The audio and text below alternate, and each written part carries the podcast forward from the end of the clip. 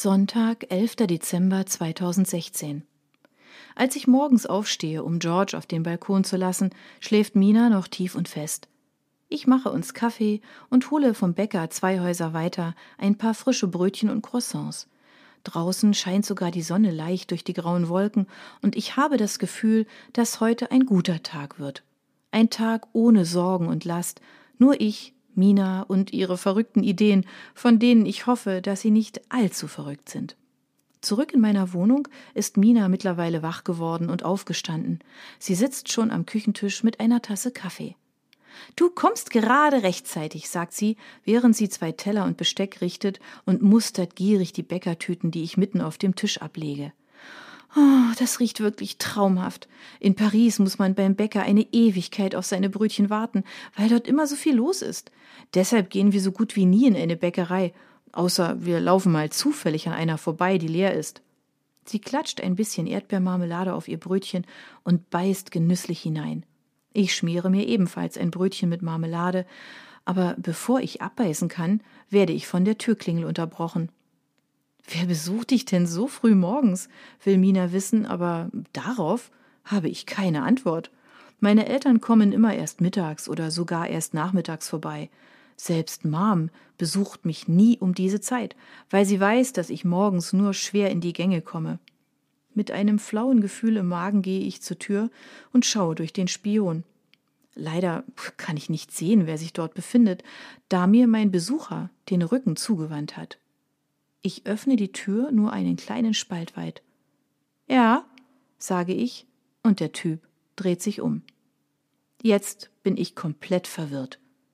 Der Kerl, der vor meiner Tür steht, ist derselbe, der am 1. Dezember mit seinem Fahrrad vor meinem Haus gestürzt ist. Derselbe, der mir auf dem Friedhof begegnet ist und derselbe, der in der Tierklinik arbeitet. Drake. Stimmt etwas nicht? Geht es um George? Die schlimmsten Gedanken gehen mir durch den Kopf. Vielleicht stimmt etwas nicht mit seinen Medikamenten oder sie haben doch noch was Schlimmes in seinen Untersuchungsergebnissen entdeckt. Aber eigentlich geht es ihm ja gut. Er frisst wieder und tapst wie immer durch die Wohnung oder liegt faul auf seinem Katzenbett. Wer ist George? fragt mich Drake und sieht mich verwundert an.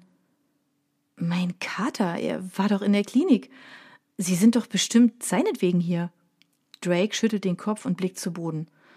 Nein, deshalb bin ich nicht hier. Wenn ich es nicht besser wüsste, würde ich sagen, dass ihn irgendwas bedrückt oder er etwas loswerden will. Und warum dann?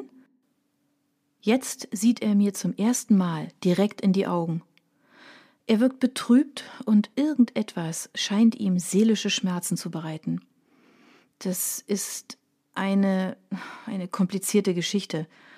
Darf ich vielleicht reinkommen? Ich zögere kurz, fürchte aber, dass er mir hier zwischen Tür und Angel nichts sagen wird, also lasse ich ihn schließlich in meine Wohnung. Ich gehe mit ihm ins Wohnzimmer, und er nimmt auf der Couch Platz, während ich mich in den Sessel ihm gegenübersetze. Wer war's denn? ruft Mina aus der Küche, und kurz darauf steht sie auch schon im Wohnzimmer. Hi, ich bin Mina, stellt sie sich vor und streckt Drake fröhlich die Hand entgegen. Unsicher schaut er mich und dann Mina an. Währenddessen gebe ich Mina mit einem Kopfnicken zu verstehen, dass sie das lassen und verschwinden soll. Offenbar hat sie mich verstanden, denn sie redet sich schnell aus der Situation raus und lässt uns alleine. Also, worum geht es? frage ich so ruhig es mir meine Stimme erlaubt, aber ich bin nicht die Einzige, die nervös ist. Drake scheint es nicht anders zu gehen. Die ganze Zeit wackelt er aufgeregt mit den Beinen auf und ab und knetet an seinen Fingern herum.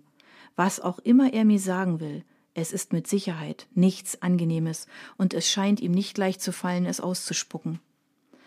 Es geht um, also, ich weiß nicht genau, wo ich anfangen soll, stottert er vor sich hin. Wieder bricht er den Blickkontakt ab und betrachtet seine Füße, mit denen er immer noch hin und her zappelt. Es ärgert mich ein bisschen, dass er nicht endlich mit der Sprache rausrückt, denn wenn ich etwas nicht bin, dann geduldig. Ich will wissen, warum er hier ist und was er mir so Schreckliches erzählen muss. Am besten, Sie fangen einfach von vorne an, sage ich zu ihm, damit er endlich anfängt. Naja, es geht um. um Ihren Freund, stottert er und läuft knallrot an. Ich schlucke. Ich habe keinen Freund, sage ich. Aber, aber Sie hatten einen. Meint er etwa Finn? Woher weiß er von ihm?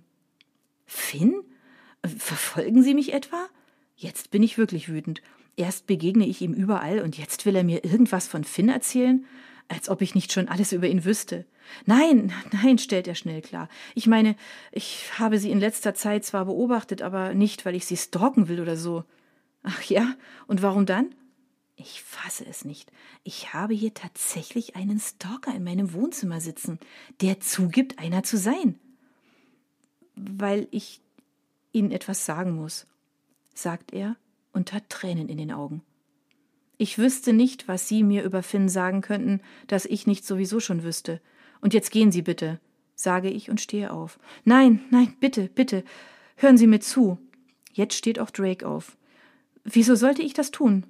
Weil, weil es wichtig ist, entgegnet er mir und sieht mich mit flehendem Blick an. Kurz denke ich über seine Worte nach, aber letzten Endes siegt meine Neugier. Außerdem tut er mir irgendwie leid. Deshalb setze ich mich wieder hin. Na schön, wieso spionieren Sie mir hinterher?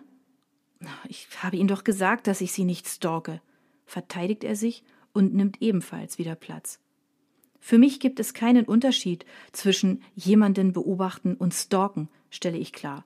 Meine Stimme klingt eisig, aber ich will jetzt wissen, was er sagen will, oder er soll endlich von hier verschwinden. Also, frage ich ihn, als er mir nicht antwortet. Er sieht mir wieder direkt in die Augen, und so wie er dreinblickt, habe ich Angst, dass er gleich anfängt zu heulen. Aber das tut er nicht. Ich war's, Mehr sagt er nicht. Jetzt verstehe ich gar nichts mehr. Wir haben noch nicht einmal ein richtiges Thema angeschnitten, und er platzt mit so einer nichtssagenden Aussage heraus. Ich verstehe nicht. Ich war es, sagt er noch einmal, aber ich verstehe noch immer nicht. Ich will gerade noch mal nachfragen, was er damit meint, als er wieder etwas sagt. Und dieses Mal weiß ich ganz genau, wovon er spricht. Ich habe das Auto gefahren. Eine Weile starre ich ihn einfach nur mit weit aufgerissenen Augen an. Ich bin so geschockt, dass ich kein Wort sagen kann. Haben Sie mir nichts zu sagen? fragt Drake mit erstickter Stimme. Raus! ist alles, was ich hervorbekomme, aber er rührt sich nicht vom Fleck. Raus! schreie ich ihn an und ich höre, wie sich die Tür des Gästezimmers öffnet und Mina ins Wohnzimmer kommt. Alles in Ordnung bei euch? fragt sie, aber ich antworte nicht. Ich habe gesagt, raus hier. Hauen Sie ab. Ich will Sie nie wiedersehen. Völlig verzweifelt stehe ich auf und gehe hastig auf ihn zu. Dann packe ich ihn und zerre ihn zur Tür. Kate, was machst du denn da? höre ich Minas entsetzte Stimme, aber mir ist es egal. Drake ist ein gutes Stück größer als ich, trotzdem ist es mir ein leichtes, ihn hinauszuzerren, da er sich kein bisschen wehrt. Bevor ich die Tür vor seiner Nase zuschlage, sehe ich ihm nochmal direkt in die Augen. Wie kann er es nur wagen, hier aufzutauchen, nach allem, was er getan hat? Es tut mir leid, sagt er leise mit tränenerstickter Stimme, aber ich glaube ihm kein Wort und schlage mit voller Wucht die Tür zu. Bevor ich zusammenbrechen kann, meldet sich Mina wieder zu Wort. Was sollte das denn? So habe ich dich ja noch nie erlebt. Ihrer Stimme nach zu urteilen, ist sie immer noch geschockt über mein Verhalten, aber das interessiert mich jetzt nicht. Alles, an was ich denken kann, ist, dass dieser Mistkerl, Finns Mörder, hier in meiner Wohnung war. In unserer Wohnung. Was würde Finn denken? Drake ist schuld, dass Finn nicht mehr da ist, dass er keinen Atemzug mehr machen kann, nie wieder die Sonne sieht, ich ihn nie wieder küssen kann. Kate, ich rede mit dir. Was ist passiert? fragt Mina erneut, diesmal ziemlich wütend. Lass mich in Ruhe, sage ich zu ihr und will in mein Schlafzimmer flüchten, aber Mina hält mich an der Hand fest und lässt mich nicht gehen. Kate, bitte. Er war es, okay? Ich spüre, wie mir immer mehr Tränen über die Wangen laufen und ich mich nicht länger zusammenreißen kann. Er ist schuld an an einfach allem. Wieder will ich weglaufen, aber Mina hält mich immer noch fest. Was meinst du damit?